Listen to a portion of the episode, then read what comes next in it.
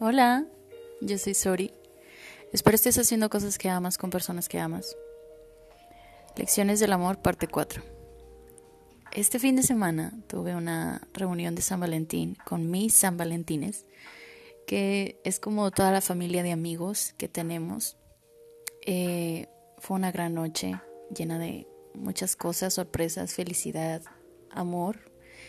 Y platicábamos eh, pues cuál era como nuestra gran sorpresa, ¿no? De San Valentín, la que siempre habíamos deseado tener todas nosotras. Y una amiga, Obi, que preciosa, si estás escuchando esto, te mando un beso y un abrazo. Eh, comentaba Obi, no, pues yo considero que no me interesaría tanto como algo físico, un regalo físico como chocolates o cosas así, sino más bien una carta una carta escrita. Y luego le preguntaba a Brenda, y Brenda igual, preciosa, si estás escuchando esto te mando un beso y un abrazo, y Brenda decía que a ella le encantaría que le hicieran una noche como especial de que le arreglaran el cuarto y ver películas y todo como súper lindo. Luego le pregunté también a mi hermana y mi hermana dijo que igual, que ella quisiera pues algo así como, como una sorpresa, que la sorprendieran haciéndole algo, como que con una cena y algo así.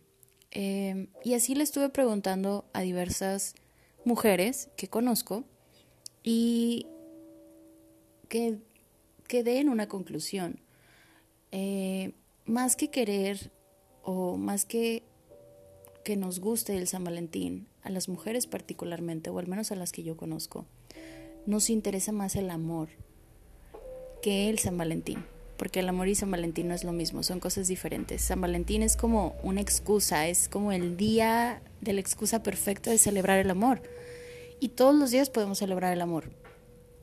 Pero, eh, pues no sé, está ese día, ¿no? Y es como que aprovecharlo al máximo para demostrarle a todos nuestros seres queridos que los amamos.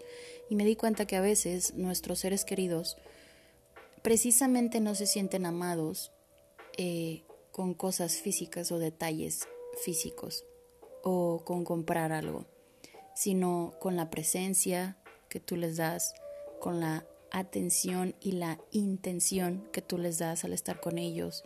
Y básicamente nuestros seres queridos e inclusive nosotros mismos lo único que queremos es sentirnos amados, comprendidos, atendidos, eh, queremos sentirnos que somos importantes en la vida de los demás. Y eh, también otra de las tantas cosas que he aprendido eh, acerca del amor es que no todos amamos de la misma manera.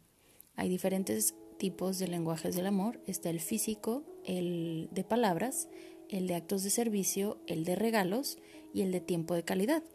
Entonces sería un muy buen ejercicio, muy interesante, preguntarle a tus seres queridos, pues cuál es ese lenguaje con el que ellos se eh, sienten amados, con qué es lo que tú puedes hacer para que ellos se sientan amados.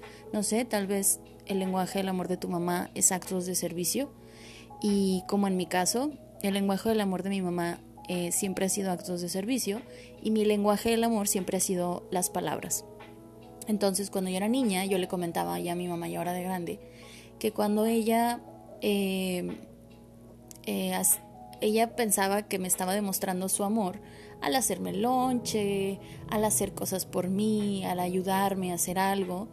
Y le digo yo que yo de niña yo nunca sentí que me amara así como, wow, mi mamá me, me superama y me adora con todo su corazón, eh, porque nunca me lo dijo. O sea, no era como, como su lenguaje principal, no era decirme todo el tiempo que me amaba, pues yo no me sentía amada porque ese sí era mi lenguaje del amor.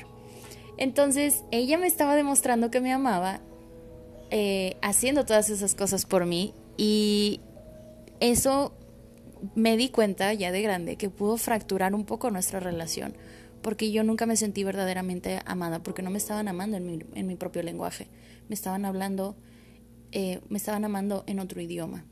Entonces, creo que es súper interesante hacer este ejercicio con las personas que más amas, Pregúntales qué es lo que esperan acerca de ti en cuanto a amor. Eh, cuestiónate cómo es que tú traduces el amor eh, o qué es lo que para ti significa el sentirte amado o, cómo es que tú amas a otros. Eh, y esto, si tú comienzas a amar a los demás en su propio lenguaje, créeme que vas a crear relaciones muchísimo más sanas, duraderas eh, y leales, ¿no? y con muchísima mayor comunicación, de verdad. otra de las cosas que también descubrí este fin de semana eh, es que comentábamos que yo particularmente, eh, mi mayor deseo es, o lo que yo siempre he querido para San Valentín, eh, es que mi crush, porque, by the way, tengo un crush, sí señores, tengo esa persona en mi corazón, que creo que él no lo sabe, o tal vez sí, no lo sé, que mi crush específicamente mi crush, no, no otra persona porque no sería lo mismo, eh, me traiga serenata. Es algo que siempre he deseado, es algo que siempre he querido y no sé, es algo como muy significativo para mí, que estemos juntos los dos, me traiga serenata y demás. Lo digo abiertamente porque sé que él no está escuchando esto. Em, y no sé, que le nazca como que hacer por él mismo eso, ¿no? Por mí y que me demuestre su amor, o sea, que venga y se declare y me demuestre su amor y demás. Eh, y yo le comentaba a mis amigas y una de mis amigas decía, dice que curioso, yo he visto en redes sociales que todo el mundo pues celebra el amor y que flores y chingos de, de cosas y regalos y osos de peluche y miles de rosas y demás. Dice, y al mes ya no andan, al mes ya como que todo eso se acabó. Y creo yo que sí, es válido, es válido que, no sé, como que darte por completo y entregarte por completo a una persona y demostrarle que lo amas y demás, siempre y cuando sea por las razones correctas. Porque también pasa mucho que queremos demostrar demasiado nuestro amor a otra persona simplemente porque queremos que los demás se den cuenta que amamos a alguien o que alguien nos ama. Y eso es como una bandera roja. Eh, a veces no es necesario que todo el mundo se entere que eres amado o que tienes a alguien especial en tu vida. Y eso lo he tenido que aprender a la mala. Yo antes pues era muy pública en cuanto a mis relaciones personales. Eh, con mi primer novio fui muy pública y sí era muy bonito porque también depende de persona a persona. Era muy bonito, pues, como publicar nuestro amor y, demostrarlo públicamente, pero sí siento yo que a veces yo caía en, esa eh, inconsciencia como de publicar ciertas cosas como para los demás, no tanto para la persona que yo amaba.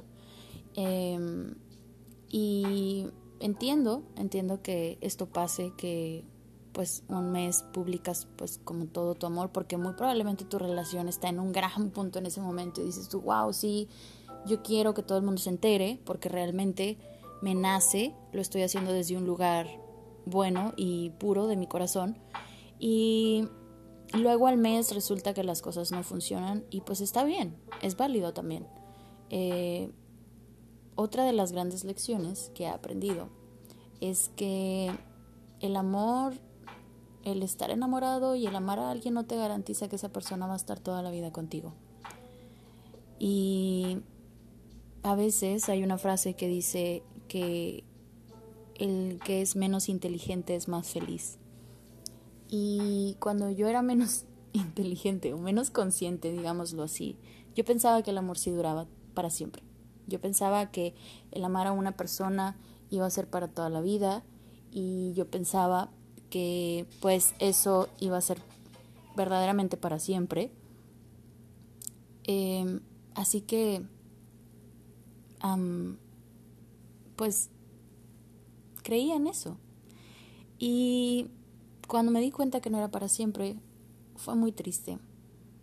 Pero eh, me ayudó me ayudó porque así cada vez que yo amo a alguien, verdaderamente lo tomo como algo muy especial, como un regalo del cielo, eh, como algo que me ayuda a entender que no voy a estar aquí por siempre, ni yo ni nadie de las personas que amo. Me ayuda a entender que estoy viva, que puedo sentir, que puedo darle gracias a Dios y a la vida por eso. Y eh,